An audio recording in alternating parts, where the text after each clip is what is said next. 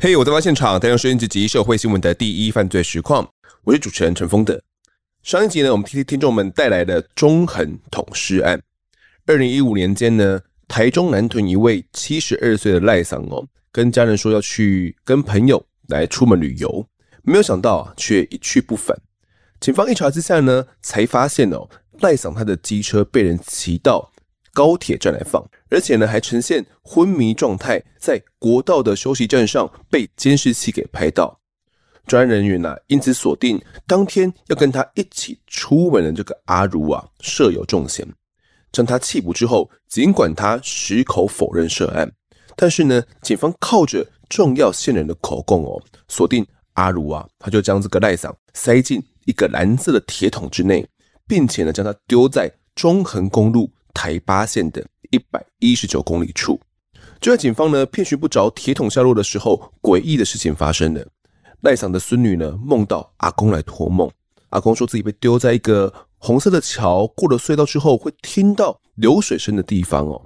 果不其然啊，警方依循着这个梦境的线索，果真找到了埋藏尸体的蓝色铁桶，让案件呢得以水落石出。不过呢，接下来这个案子的发展又超出警方的预料了。到底是什么状况呢？我们先介绍本期来宾，是台中市警局乌日分局的山河派出所所长邱亮前。那前哥你好，你好，主持人好，各位听众大家好。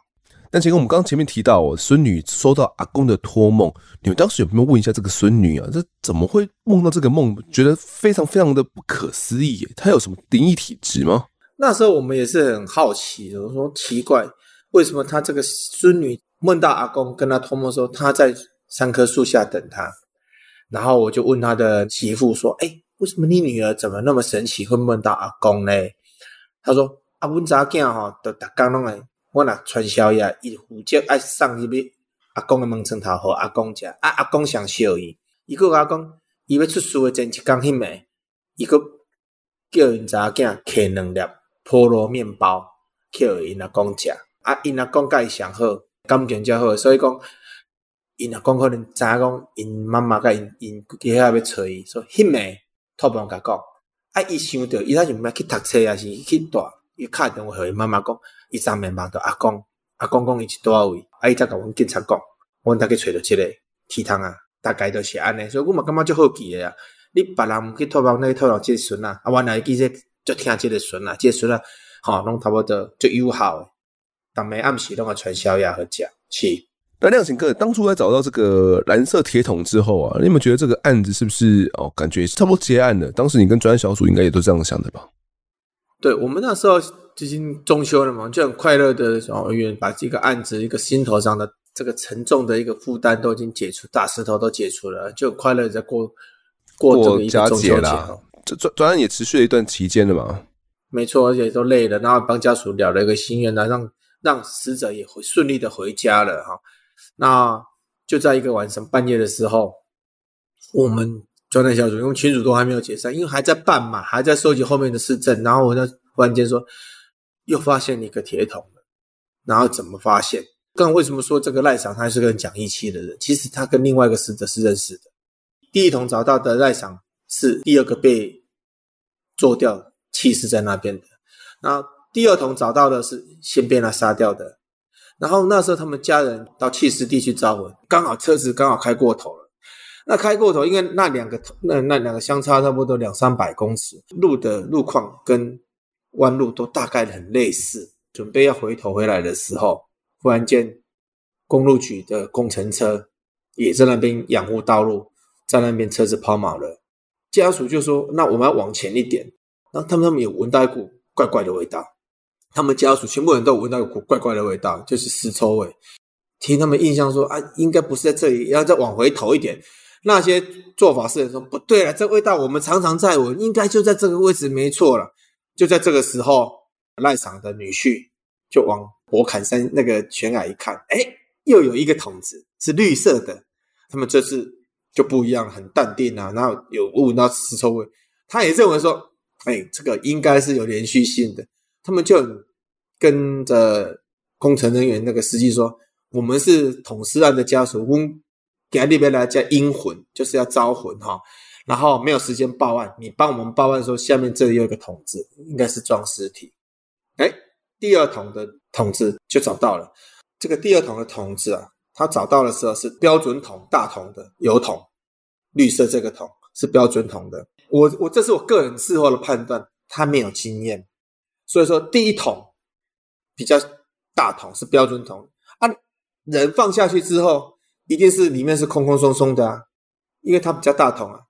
然后在这个桶子一拉上来的时候，这个死者里面的证件全部都在，而且有罚单、有身份证、有老花眼镜，然后有诚信被害人的户籍成本。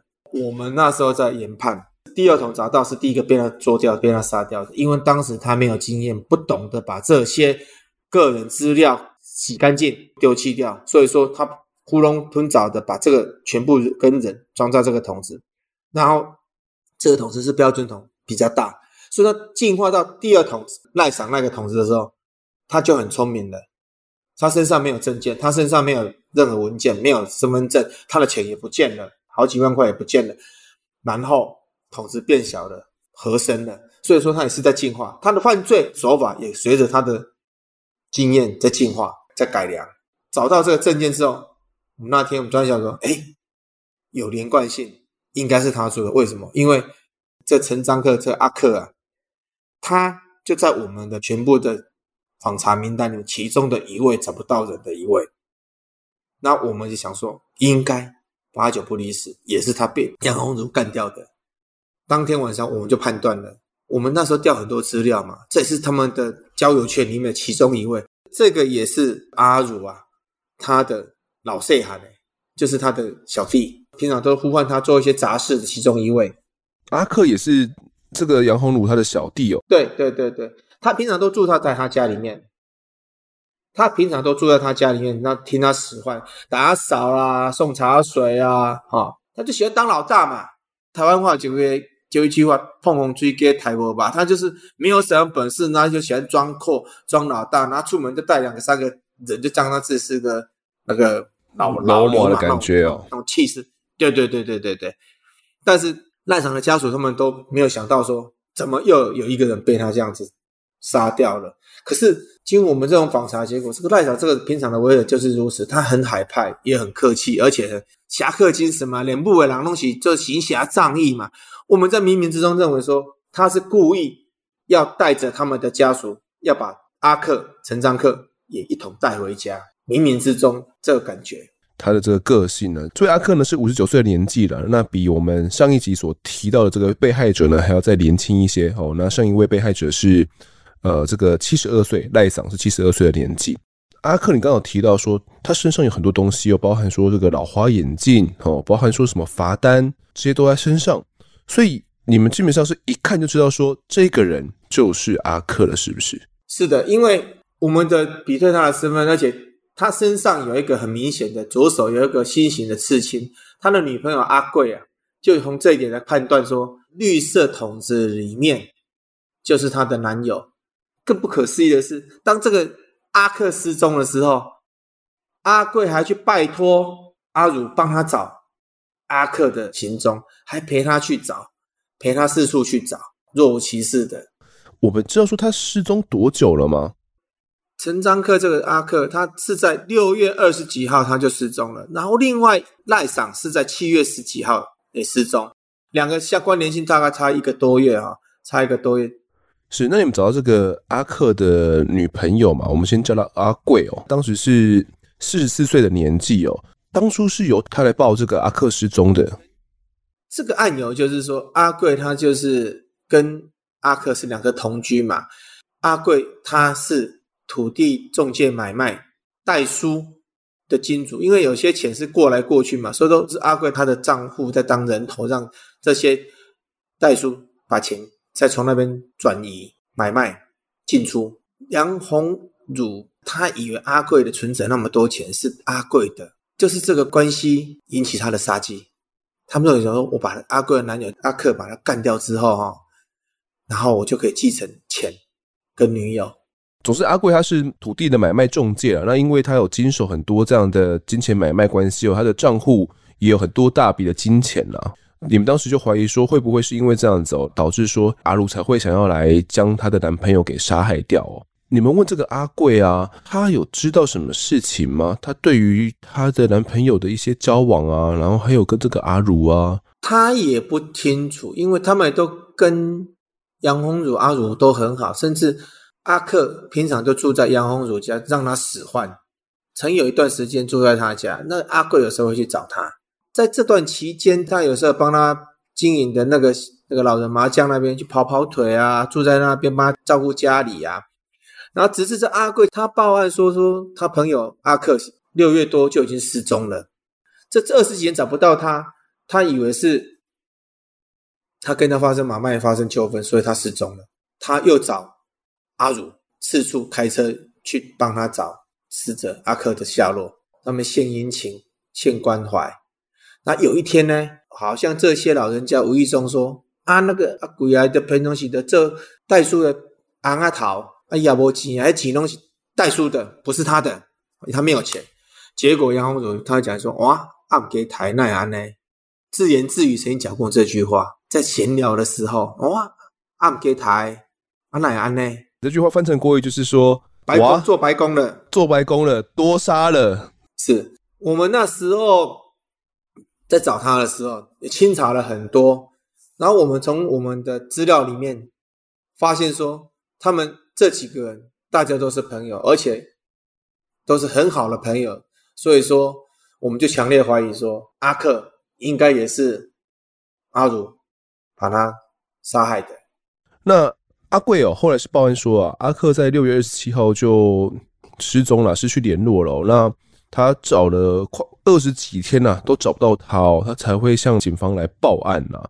他其实也不知道到底是发生什么事啊，案子也跟他没有关系哦。不过他当时有指出一个可能性哦，他觉得哦，这个他的男朋友会死是跟他一个前男朋友有关系，然后人又不见了，也找不到他的人，这到底是怎么样的一个状态？因为阿贵有很多人追。他会会认识这个代数嘛？是因为他的这个前男友就是他从事土地中介嘛。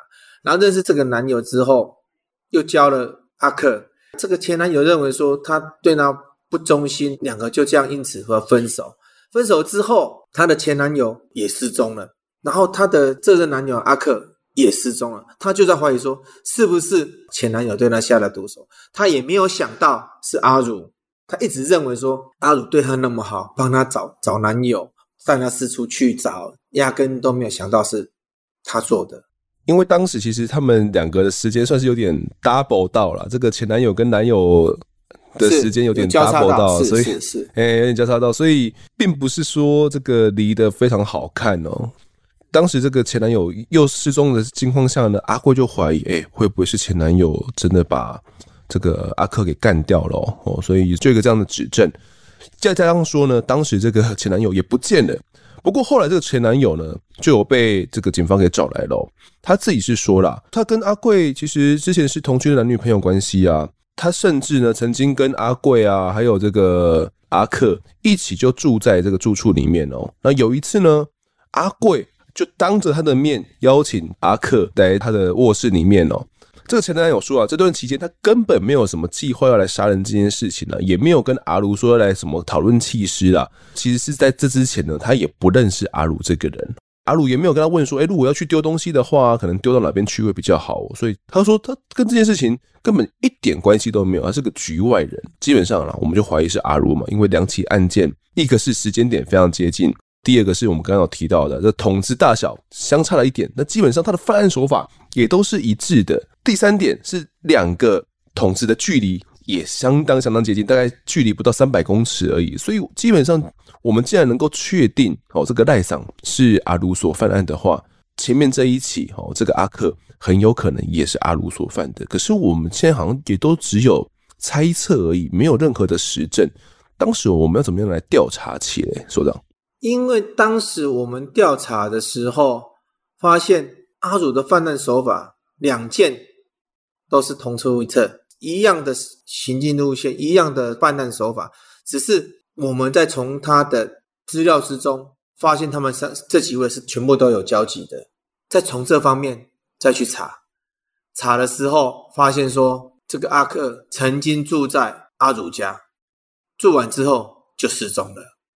那更明显的是说，有可能也是阿祖把他干掉的，而且是在做掉赖桑之前就已经做这个动作。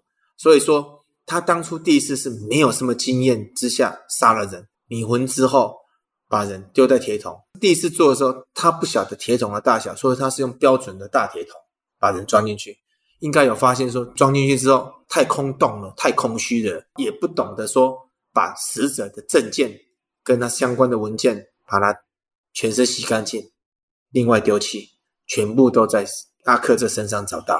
然后在第二桶的时候。是这个赖桑，他已经精进了，他知道桶子不用那么大，小一点就可以。而且为了怕他找到，胆子也比较大了嘛，会把身上的钱，会把身上的证件、手机全部通通拿掉，那就干干净净的，让人家找不到。他这个犯案的习惯跟模式是相似，而且气势地点是相同的。再来，我们从很多相关的基证跟查核。发现他们是共同认识的，而且很明显的市证、人证都指向了杨红儒阿儒。当时我们有直接证据能够指向说，这个阿克的死亡应该也是跟阿儒有关吗？因为刚刚讲的好像就是以旁证来推敲嘛。因为我们那时候有见过阿贵嘛，她也知道说她男朋友住在阿如家，后来不见了，她也说。他去找他朋友，然后我们也知道，后来调他的手机通联那个机体台位置，他跟阿如的手机机台位置，最后的失踪地点都是在阿如家。然后我们那时候有在怀疑说，前男友是不是怂恿了阿如去犯案？那经过我们的清查，哎，是两码子事，是完全是不一样。他没有这个动机跟犯意，而且他完全不知情。所以基本上透过这个手机基地台讯号呢，就能够确定哦，应该真的是跟阿儒有关系哦。那就在男朋友失踪之后啊，阿贵也想办法就要去找人嘛。那这个时候阿儒就很积极的要来帮忙哦，然后想要跟他一起去找东找西啦，有可能在哪边失踪啦，一直很积极要来参与这个找人。感觉这个时候他好像就是在慢慢的接近阿贵了，是不是？想要跟阿贵培养起一些感情。因为阿如这个凶险呢，很心机的在策动他们两个男女之间的不和，然后他趁这个缝隙，好要来接收这个阿贵，所以说他在听到这个争执的时候，他就见缝插针。阿如就觉得说，我要帮你们，你又要拒绝我，他很不高兴啊。他觉得说，怎么这样子让我没有没有面子啊？然后他就对陈章克说，给个设计嘞。阿克无缘无故就失踪之后，我们这个阿儒又陪着阿贵四处到。南头山上，他就四处去找，去问啊，又陪他去找，他就要觉得说，在最无助的时候来帮他一把，他献殷勤之后，然后他觉得他有在关心他，把他他看能不能注意到他啊，对他进而接受他的钱财跟人，等于是人才都要得到就对了，不管是阿贵的人还是阿贵的财，他全部都要啦。那就趁着这个趁虚而入哦。趁着这个阿克人失踪的时候，他最彷徨的时候，然后来献自己的殷勤哦，感觉也是真的有一些效果。那到底为什么阿如会这样犯案呢？其实哦，当时在研判这个犯案动机，应该就是跟阿贵的钱有关。这一部分其实阿贵的前男友也有办法作证。他说他记得啊，有一天呢，这个阿贵呢就带着阿如呢来找他哦，说要去拿他们之前同居啊，放在他那边的一些东西哦。那阿如知道说，诶，他跟阿贵啊之前是同居关系嘛，那目前已经分手了哦。他就一直在问这个前男友说，阿贵的经济状况怎么样啦？自己有多少钱呐？哦，这前男友感觉，我这个阿如好像有意思要来追阿贵哦。而且他还有在里民活动中心的有听到有人在说，阿鲁还有特地去里民中心那边问说，诶，阿贵有没有来这边呐？今天有没有来啊？还在问说这个阿贵的经济状况怎么样啊？到处询问哦。在听到阿贵的经济状况没有很好的时候，阿鲁就当场的失望说：“原来他没有，这他就很失望啊。”所以当时啊，其实这个前男友就掌握到这样一个讯息。此外，警方当时还有掌握到一个非常重要的一个线索，是曾经跟阿儒关在台中监狱同一个囚房的一个囚犯，他来作证。这个证人就说，阿儒跟他关在一起的时候呢，一再对他讲说。如果找到一个有钱的女人在一起的话，就可以少奋斗二十几年。哦，所以他在监狱里面呢，就一个这样的观念。其实这些话，他曾经我们在从台南押解他车上，他也跟我们这些人讲同样的话。他也在车上讲说，他一辈子都靠女人在打滚。他找一个有钱的女人，用性来征服她，他就会服服帖帖的把钱掏出来。他真的在车上就是这样讲。然后我们在身上也也找到一些助兴的药物了。他这些话，他不止跟证人这样子讲。其实跟我们警方在谈、在聊天的时候，也是这么讲，就证明他就是这样子。甚至他跟他年纪相相仿的的女朋友，也被他花了很多钱，他也不承认。我说很简单，你你从你认识他开始，你的户头多少钱？那那个月你去看多少钱？你现在去刷你的存折，户头里面看还剩多少钱，你就知道你被他花多少钱。他是被他吸干了，是被这个阿卢吸干了哦。对。他就是在找个有钱的人，他确实就是这样的，他也付诸行动，就是如此。感觉是贯彻他的想法啦，那就想要把看中这个阿贵哦，感觉他真的是呃有买买卖土地中介啦，可能是个女金主哦，一辈子之后的人生就靠他了。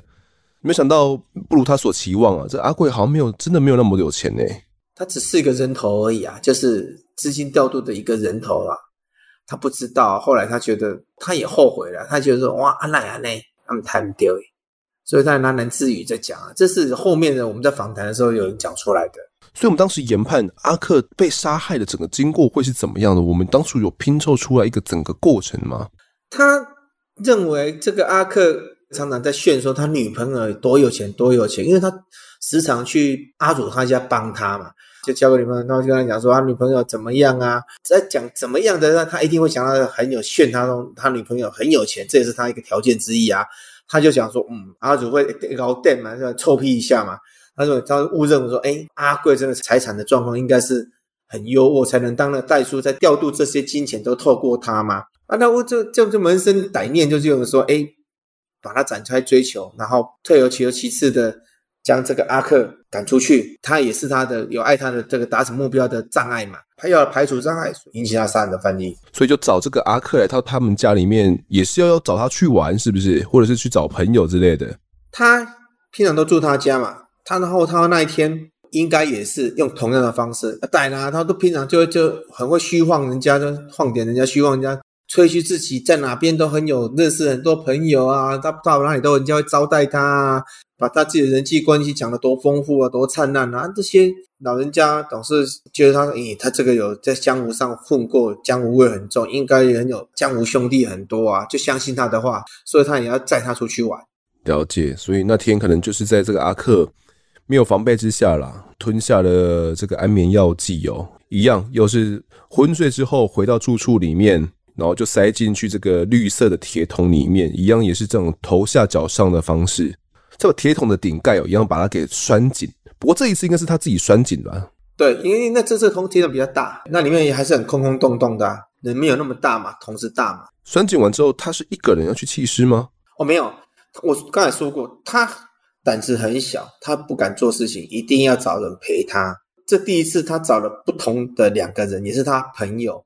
这些朋友几乎都是在监狱上认识的。这两个朋友，我们简称 A 跟 B 好了，他来。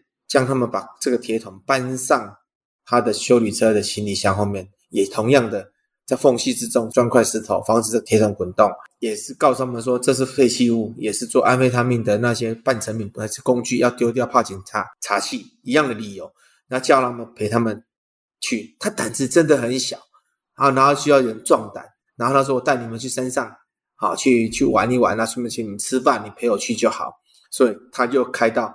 中横的一一九点三点二那边，把这些铁桶丢出去，推下山谷。那为了固步一阵哦，隔天早上的时候，戴着这个安全帽，然后还双手戴着手套哦，就骑着阿克的机车停在他家的机车，又把他骑去到附近的这个停车格里面呢。对，市区去绕一绕，停在停车格，企图制造这种假的阿克尚在人间，还在活动的那个假象。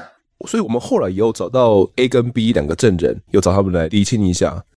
当他这两个弃尸的证人都是不一样，我是跟同事讲一个理由，我说如果是他们都知情的话，我根本就找找同一组人就好了。我为什么还要增加曝光的风险？风险另外一个人对啊，对，同同个人来做就好了。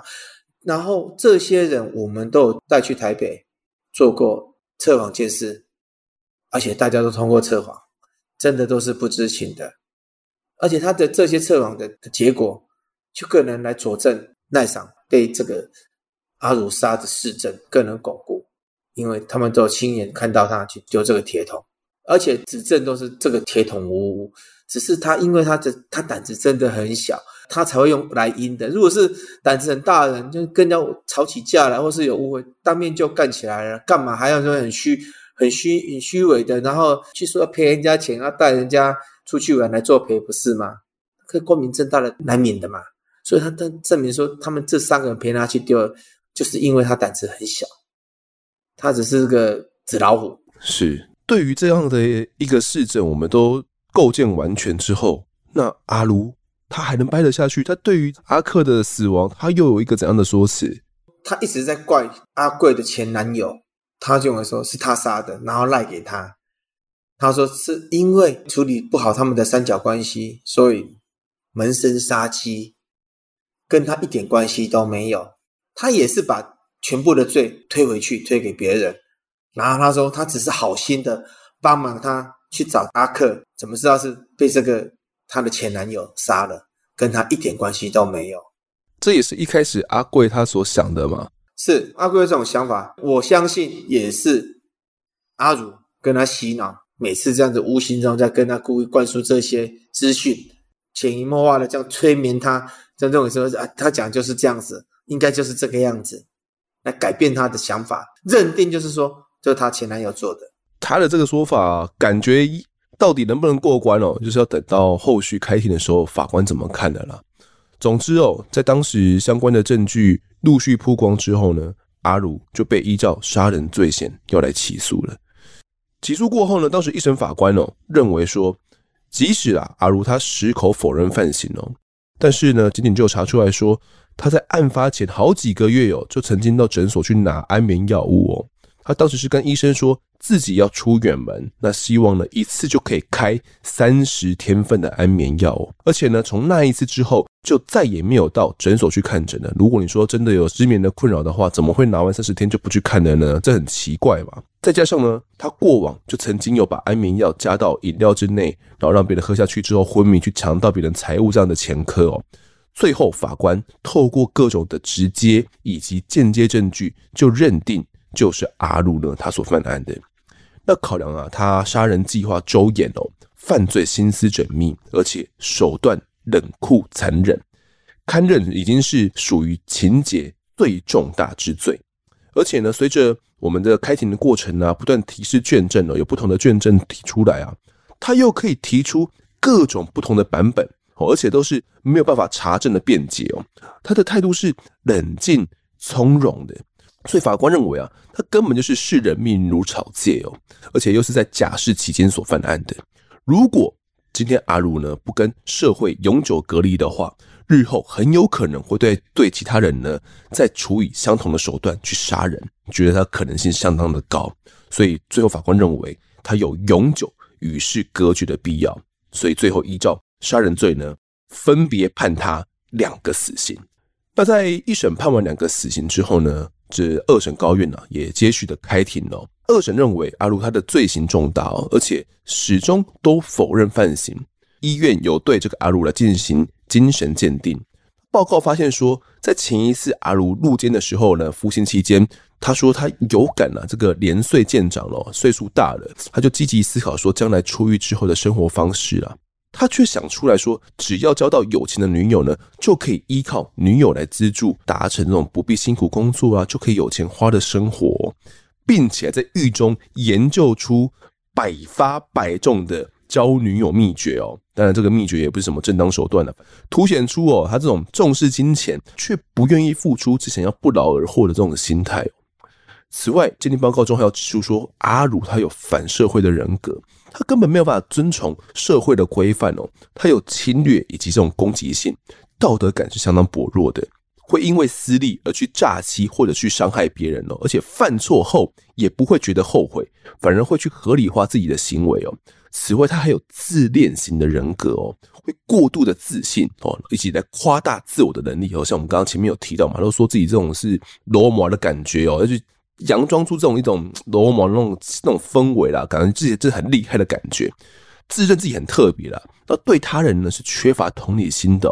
也难以去承认自己的缺失。由于他有这种反社会以及这种自恋型两种的这种性格，这两种性格合并之后呢，这样的范闲会极力的掩饰，而且他无法检讨自我，还会将犯罪行为呢都归咎是别人的错误哦，不会感觉到自己有错，所以欠缺改变的动机，而且他还会会有一种这种具化型的这种人格倾向。这个具是戏剧的剧啊。具化型的人格倾向，也就是说，他在司法的这个开庭过程当中呢，很善于表达哦，会不断的编撰故事，还会虚拟人物，说的好像诶真的有这回事一样，而且又对未来的人生呢，态度又非常的消极哦。他又说自己的这种年纪大了啊，看得很开哦。如果真的被枪毙的话，那我就算了。最后面呢，医生鉴定报告就觉得说，阿鲁他的性格啊，跟行为模式呢，都已经是明显僵化了，已经没有办法再改变了。而且呢，他对父母啊、子女、手足也都完全不在乎，他也没有宗教信仰，所以呢，很难有这种这种改变的动力了啦。最后呢，医院就给出一个结论哦，觉得说呢，阿鲁哈再社会化以及矫正的可能性是偏低的哦，这样的一个结论。依照这样的结论呢，高院最后判定阿如他的犯罪模式是从成年的早期哦就已经开始了，虽然经过长期的矫正哦。但他都是没有改变的，所以依然是有与社会永久隔离的必要。所以他觉得，如果处以极刑的话，也是阿如他咎由自取。因此，最后维持一审的两个死刑的量刑，驳回了他的这个上诉。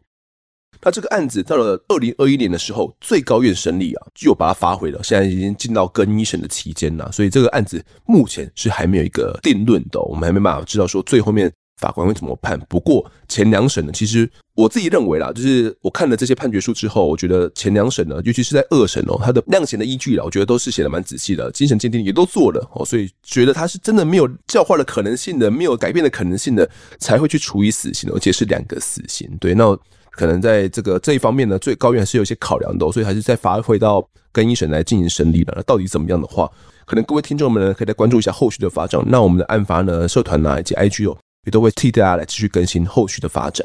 那这个亮前哥，当时啊，刑事局好像还有找来专家哦，替这个凶手啊做这种犯罪测绘，是不是？也就是以前我们其实有些案子有提到这种犯罪侧写师，为什么要做这这一部分呢？因为我们对他的犯罪手法真的很好奇。他这个案子从头到尾，他都可以用虚拟的人物，用第三人来美化他的那种作案的手法，都不是。讲到自己，然后为什么他为什么不承认？其实他很怕死刑，他觉得他如果一承认两条人命，他一定会被枪毙，他一定会社会永久隔离。所以自始至终，这个官司我可以跟他也可以大胆的研判，打到最后他还是不承认，他就是要一直打，拖延时间，他宁愿老死也不愿意被枪毙。就我刚胜气刚那种感觉，你知道吗？他如果承认的话，马上会被枪毙掉。所以说，自始至终，他一定不会承认，这就是他的个性，这就是他的个性。到现在，他没有回忆，他也不认为人是杀他的。甚至我回忆起来，他每次做笔录的时候，他我们会跟他聊天，他大概就知道我们的聊天的内容，大概就是我们要问他笔录的询问内容，就有机会让他去并购一个虚虚拟的事物。对他的故事的铺陈，就那个时间。后来发现我们这样不对，我们跟他聊天，跟问笔录，要跟他问案情，绝对是跟他不一样，让他措手不及去铺陈他所要讲的事情。甚至有时候我们会故意，不是要问的，但是故意是写成要问的一个笔记丢在桌上，让他参考，让他措手不及的。那时候已经玩到说他在跟我们是在斗智了，所以说我们会吵。人类学的那个专家来犯罪社会，他的心理状况，做他的心理人格鉴定，那个都是判定他是肛门性的人格。在这个精神分析学这个理论中，主要是他他的个性是非常独立性，而且是自主的，所以他在讲话的时候都是很极端，然后思想是很冷酷、很那个爱面子，然后暴怒，他做事情都是优柔寡断，然后都认为都是别人不对，别人对不起他。然后他甚至有强迫症，他有严重的洁癖，他很爱干净。年轻的时候，哦，我们如果去查他那时候保育类的那种观念还没那么强烈那个年代，他曾经养过老虎、熊。卖这些老一辈的人都觉得说，那个虎鞭啊、熊掌都是这个哦，以形养形啊，那这个都是补养的。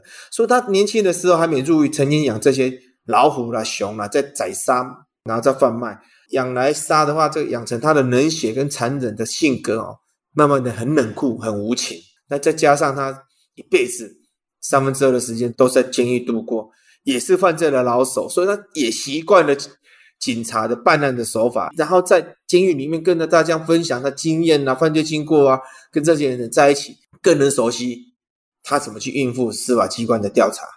所以说，他是很冷血、很冷静、很漫无边际的啊，讲一些故事，让你这样子很虚渺、很虚空的。后来跟他这样子两边的交手之后，他对我们非常了解，我们对他更多的了解。所以说，有一次啊，他就请说我要请律师来。啊，我们就让他请律师。我说好，那你请律师了。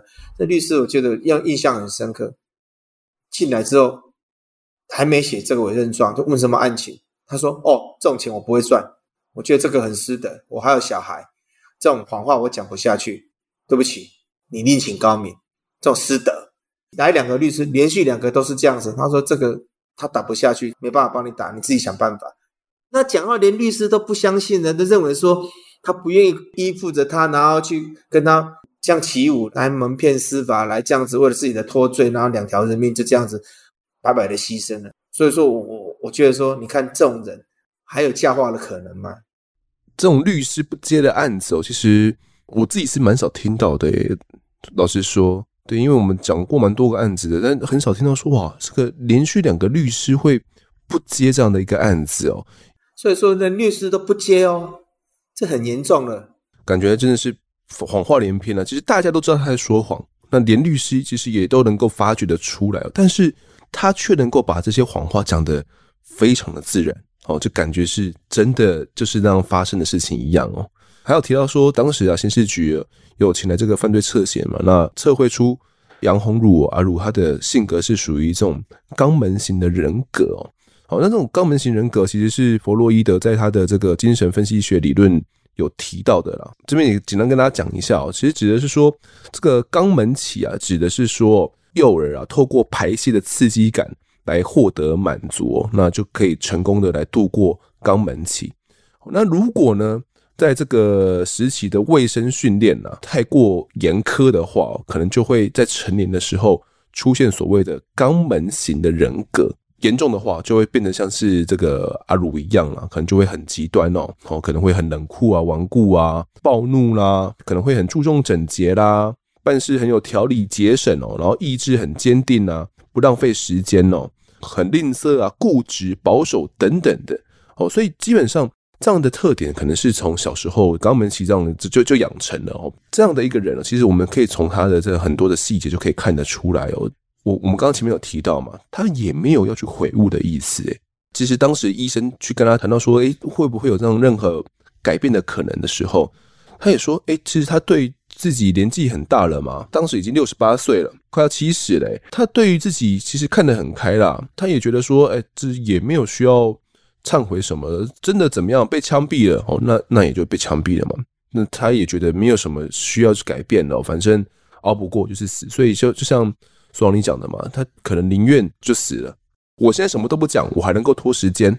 我讲了的话，可能就真的被枪毙了，可能还少一点时间呢。宁愿跟你慢慢的那边打官司，慢慢的再拖更一审、跟二审。是的，他非常清楚我们的司法体制，所以他他选择的是不承认、不认罪，然后我一直上诉，我一直打，能拖多久算多久。他这就是他的心态，这个心态我们可以抓得到。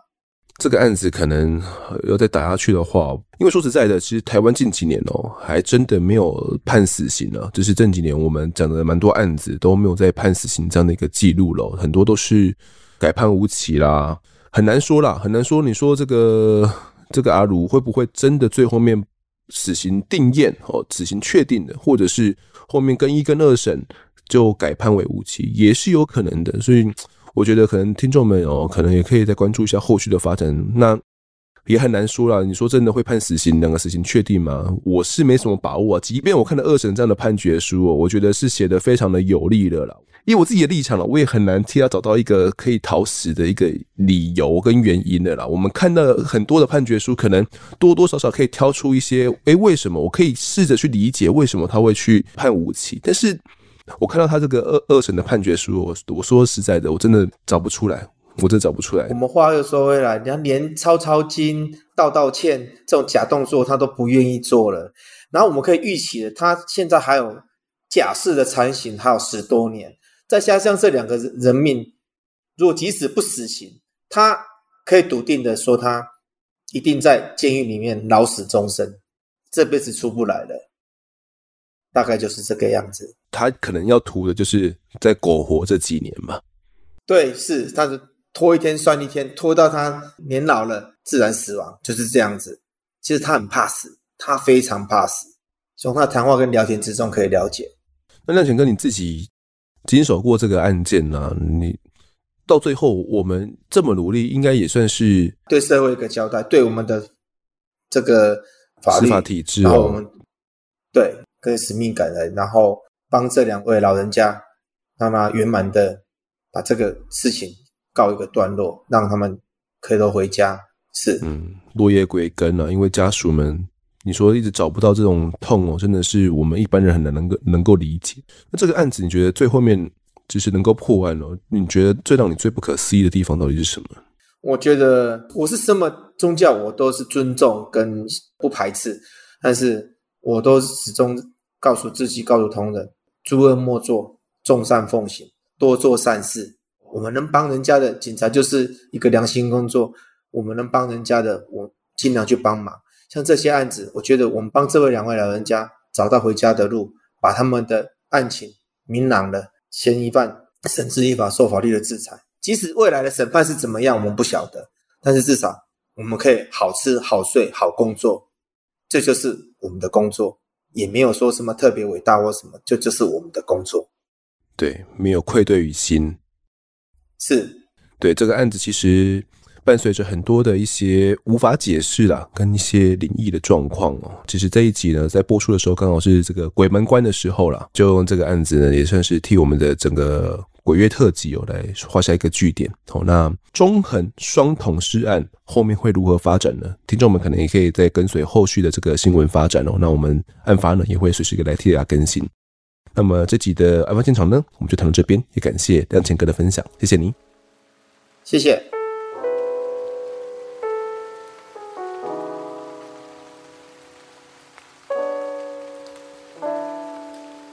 接下进到听众时间，那首先呢，先来跟大家讲一下这两集啊中横统尸案的一些制作小秘辛。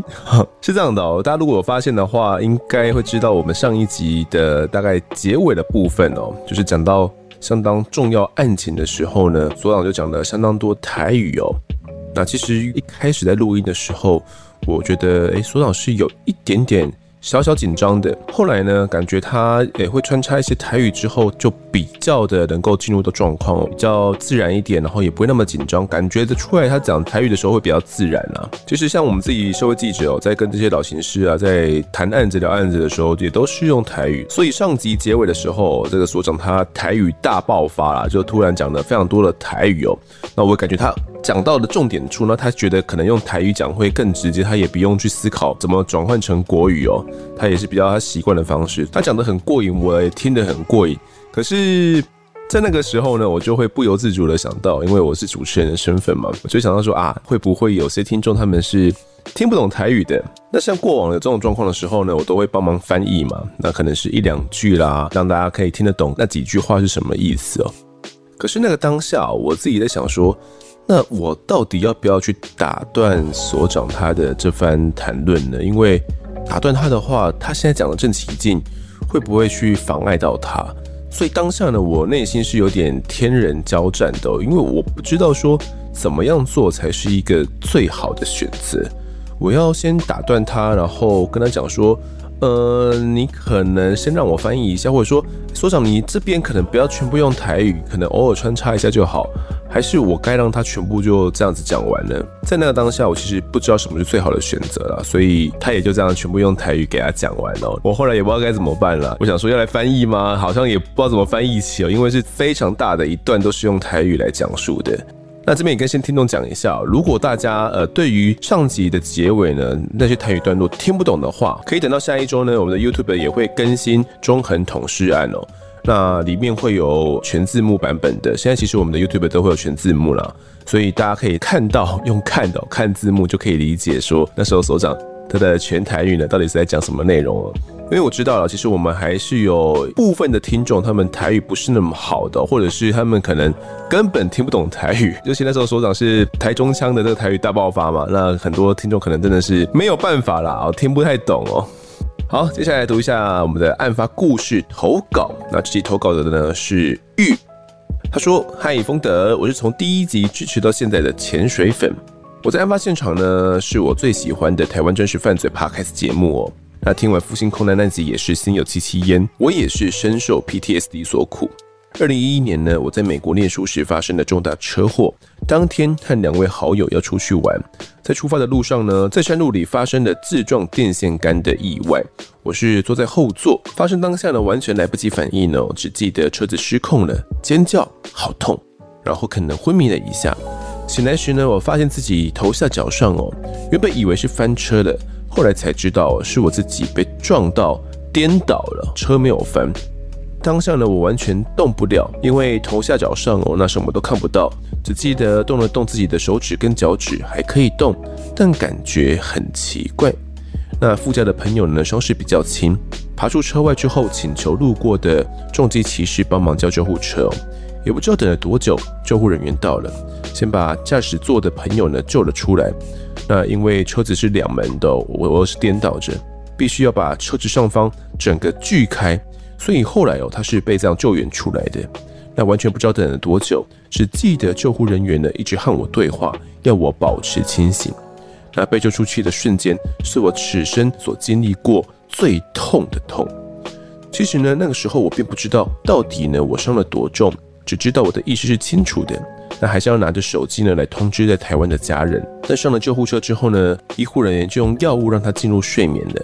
那后来还搭了救护直升机呢。他说他当时也呢完全不知道，是后来收到将近五十万台币的账单才知道的。那在加护病房待了几天，原来那时候呢我呢已经没有办法自主呼吸了，加上气胸，听朋友家人的转述呢，那个时候的我病床上满满的都是仪器，以及嘴里身上呢都插满了管子。除了呼吸系统之外，右上臂、右肩膀、右大腿、右膝盖、右边肋骨都骨折了。后来在医院哦住了十几天，住院期间的费用是将近两百万元台币哦，还好要保保险，不然可能真的要倾家荡产了。那在休养一个月之后回到台湾，接下来是将近一年的复健，三年内前前后后也动了三次手术哦，坐了轮椅至少半年。后来真的连走路怎么走都不会了，要一步一步的慢慢重新学习。在复健期间呢，可能因为专心于身体上的康复，没有什么感觉。直到二零一二回到美国继续读书的时候，开始偶发性的出现的身体症状，像是突然的晕眩，那眼前会突然一片白或一片黑，但就短短几秒钟而已。还有干呕啊、呼吸困难、心悸等等。真的有一天的半夜呢，这些症状来袭哦，我觉得我自己要死了。真的感觉我随时会倒下，用意志力的撑着，请朋友载我去急诊。但在后来的急诊呢，做了心电图啊，抽血验尿，打了点滴哦。后来医生告诉我，你的身体完全正常，没有任何问题，可能是压力导致的。那这次体检费用呢，是二十万左右台币哦，就只做了上面那些简单的检查而已。所以在台湾，他说了，有健保真的真的很幸福。那后来玉才发现，原来这是 PTSD 引起的恐慌症。其实自从车祸之后呢，虽然发生意外哦，不是他开车，但是他已经不敢再开车了。每次坐车，尤其是在高速公路或者是山路呢，他的恐慌症呢都会发作，全程都会很紧绷哦，一秒都没有办法放松。搭高铁、飞机也是一样，只要在任何高速状况下都是了。到现在已经十一年了，我还是被 PTSD 所困，很痛苦。中间看了好几年的身心科，吃了一堆又一堆的药，药物虽然可以控制恐慌症的生理症状，但心理的问题还是无法完全解决。目前呢，我已经没有在吃药了，偶尔还是会出现恐慌症的生理症状。但对于搭车啦、搭机啦的恐惧，好像完全没有改善。其实影响真的很大。出去玩啊、出游，在搭车、搭飞机的过程，我都是很不舒服的。所以我已经有十一年没有过所谓的放松出游了。那一场车祸呢，真的改变了人生。当天开车的朋友脊椎断了，所以下半身瘫痪了，要坐一辈子的轮椅。还好呢，她是个乐观的女孩。目前也有幸福的家庭和两位可爱的小宝贝，真的告诉大家哦，行车平安真的很重要，不要抢快，真的是不怕一万哦，只怕万一。每次想到呢，当时在台湾的家人接到消息的当下有多伤心害怕，我都会很难过。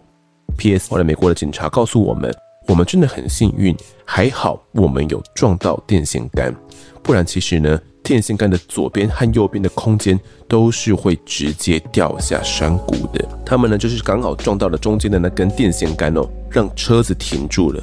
不然哦，也没有办法来分享他的故事了。谢谢丰德，看完我这么长的故事，我会继续支持我在案发现场的，也希望大家都平安健康。好的，那也感谢玉的投稿。我看完他的故事的时候，我真的第一感受，不知道听众有没有跟我一样啦，就是。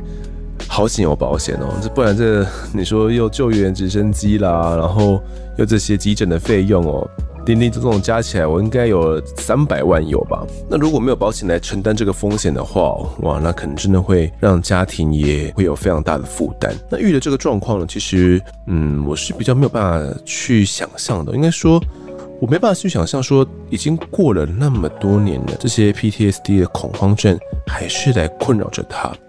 像上次我们跟这个静雅来谈的时候，那他说他比较没有办法坐飞机嘛，那我觉得这是我可以理解的，因为他身为一个空服员，但我没有想到说像玉这样子经历过重大车祸之后，直到现在哦，坐上飞机或者是坐上会高速移动的交通工具，都还是会非常非常紧张，甚至是不舒服的，对他的整个人生哦，可以说是影响非常重大。那我觉得也是真的很刚好了。当时呢，他们出车祸的时候还好是撞到电线杆哦，不然真的是没有办法来跟我们分享这个故事。那这位驾驶呢，我相信也是与他的相当相当要好的朋友。那他也是一位乐观的人，那才能够这样子哦接受这样的现况。很难想象，你说我真的下半辈子呢都要坐在轮椅上，脊椎断了，半身不遂，我真的能够很乐观吗？我。不太能够去想象，真的发生在我身上的话，或者是听众发生在你们身上的话，你们能不能够走得过来哦？我相信会有非常非常大的一段黑暗期，就是你会觉得为什么是我？为什么会发生这样的意外？这车祸呢，我觉得真的是改变了他们两个人的人生。那也谢谢玉呢来分享自己关于这个 PTSD 的一些相关症状，让大家可以更了解到底。会因为什么样的状况呢，来引发这种 PTSD 哦？像这种重大的交通意外哦，真的是很容易会引起所谓的 PTSD 的。接下来来读一下各位听众的抖内。那第一位抖内是这个 C，他说呢，风德团队真的好棒棒，谢谢你们让我有这个机会好好了解该怎么面对失智症的患者，以及可以去哪里寻求资源。也感谢呢协会秘书长这么详细及有耐心的解说，及对失智症这个领域投入这么大量的心血及努力。世界因为有你们才能更美好，谢谢。其实我真的觉得蛮荣幸可以邀请到秘书长来跟我们谈谈这个失智症的问题，因为其实有很多听众呢都跟我们反馈说，那一集秘书长的声音非常的温柔哦，他也讲述的非常的贴近大家。其实呢，我原本是有点担心说，关于失智症这个议题会不会大家无感哦？但后来制作出来之后，我才发现，哇，真的是，其实有很多听众呢，家里面都是有失智症的长辈的。或许啊，这位听众呢，他也是家里面曾经有，或者是现在正有失智症的长辈哦。那可能也需要一些资源或者是帮助。那也希望呢，那几集有帮助到需要的听众们。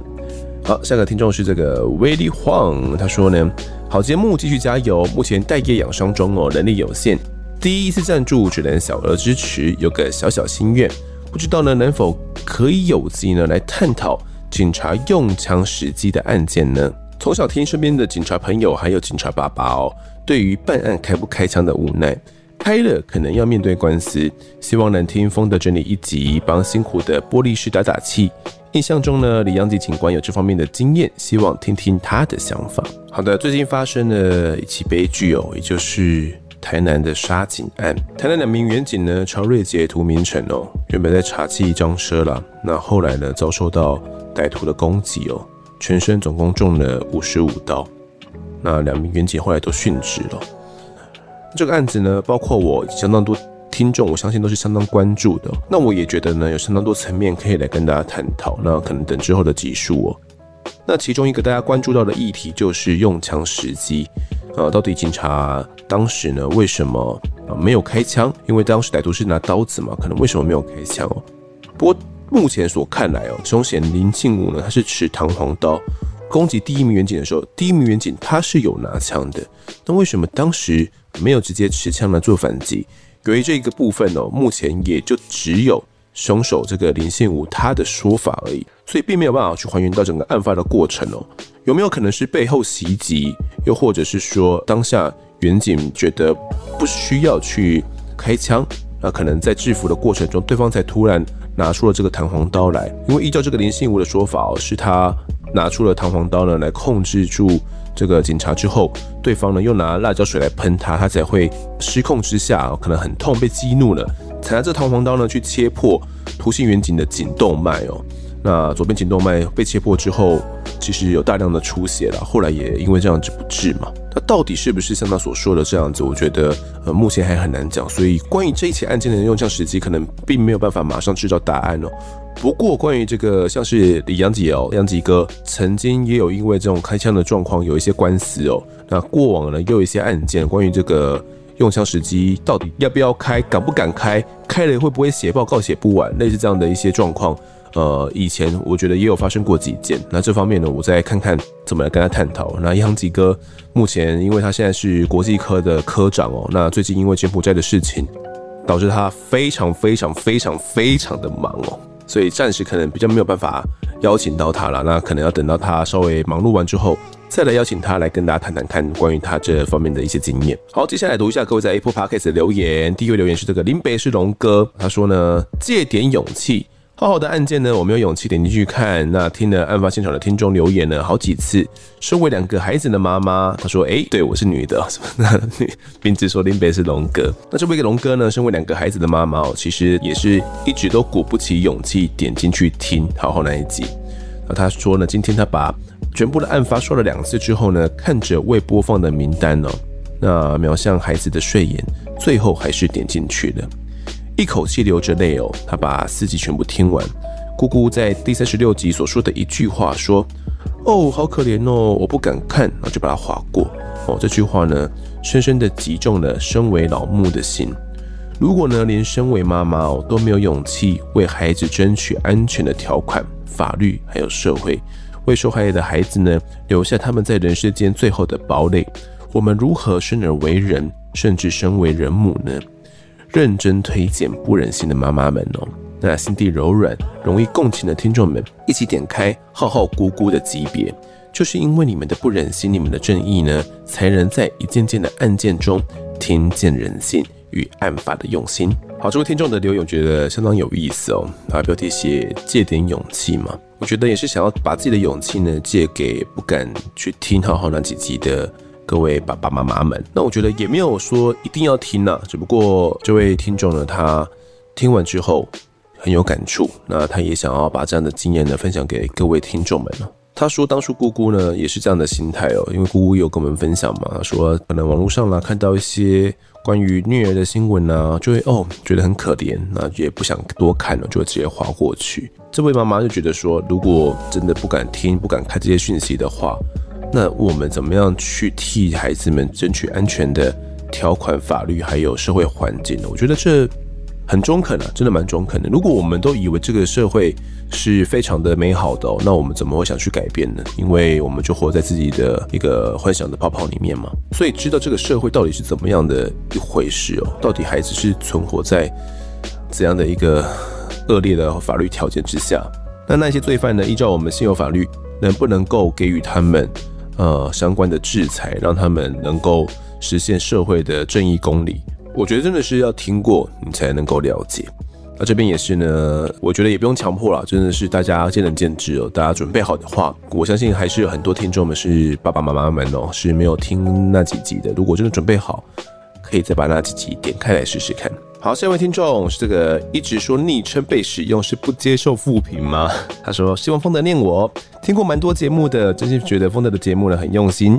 自己是老板哦，时间很宝贵，只能边工作边听节目来取得一点休闲感，懂那种用心经营过程的苦还有卑微，所以第一次花时间来留言哦，请来不少有头有脸的来宾，欠人情、花钱被婉拒，都是我们看不到的辛苦面。真不懂那些轻易批判别人的留言，免费听别人花心思经营的内容还妄加评论，多点鼓励，欣赏别人的优点不好吗？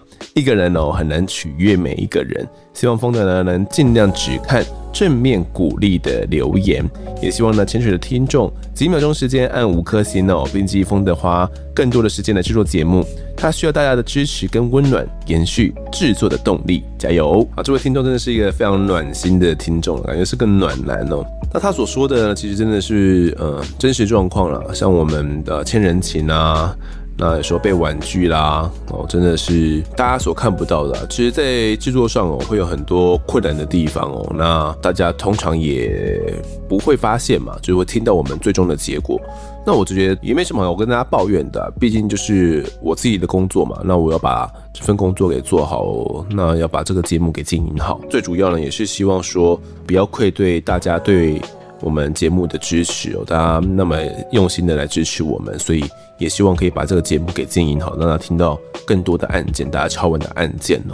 那我现在已经尽量多看这些正面鼓励的留言啊，那些负面的呢，就简单看过，因为我觉得真的不想去影响到自己心情。好，那这集的最后一个留言是这个哈昵称不好想，陪着我上班的节目 EP 一四九呢，真的是很重要的一集哦。虽然身旁还没有失智症的患者，先学起来以备不时之需。听众分享这个普渡撒钱的部分。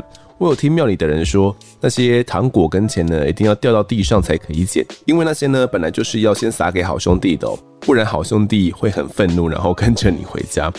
突然想到那些拿雨伞接的大姐们，是不是跟着一堆怒视的好兄弟们在旁边，觉得可怕？这个说法真的蛮有趣的哦，说糖果跟钱要掉地上才可以捡。到底有没有这回事嘞？我在想呢，他们这些好兄弟们呢，他们也不是真的去吃这些糖果跟钱嘛，他们感觉也就只需要这些东西的灵体而已吧，或者是它的能量哦，像他们吃贡品也是感觉在吃这些贡品的能量嘛，也没有把这些贡品给真的吃掉啊，所以你说真的掉到地上才可以捡，不然他们会生气，我就觉得呃理论上是有点奇怪啦，对不对？那如果真的是真的话，那现在。那雨伞街的那些阿姨、欧巴上们，真的会跟了很多回去哦。那这位听众也提到说，一四九那一集也很重要，我也觉得那集真的是希望可以帮助到很多有需要的听众们。那希望也可以帮我们分享给出去啦，让长辈们以及需要的家属们哦，可以得到这些重要的资讯。好，那这集的听众时间我们就读到这边。如果各位喜欢我们节目的话，欢迎到 Instagram、脸书还有 YouTube 来搜寻订阅。我在案发现场，掌握更多案件消息，也可以跟风的我聊聊，给我们建议。各社会平台上按下订阅还有五星评分，就是对我们最好的支持。另外呢，案发侦查团队募集当中，只要透过 Mister Bus MB 三的订阅赞助，就可以来加入我们。还有专属的赖社群，可以跟风的老粉们一起来抬杠聊案件心得。如果各位在 Apple Podcast 上面留言的话，我也都尽量在节目中给出回复。跪求听众们推坑给身旁的好朋友，一起听听看我们聊案子。发现场，我们下次再见。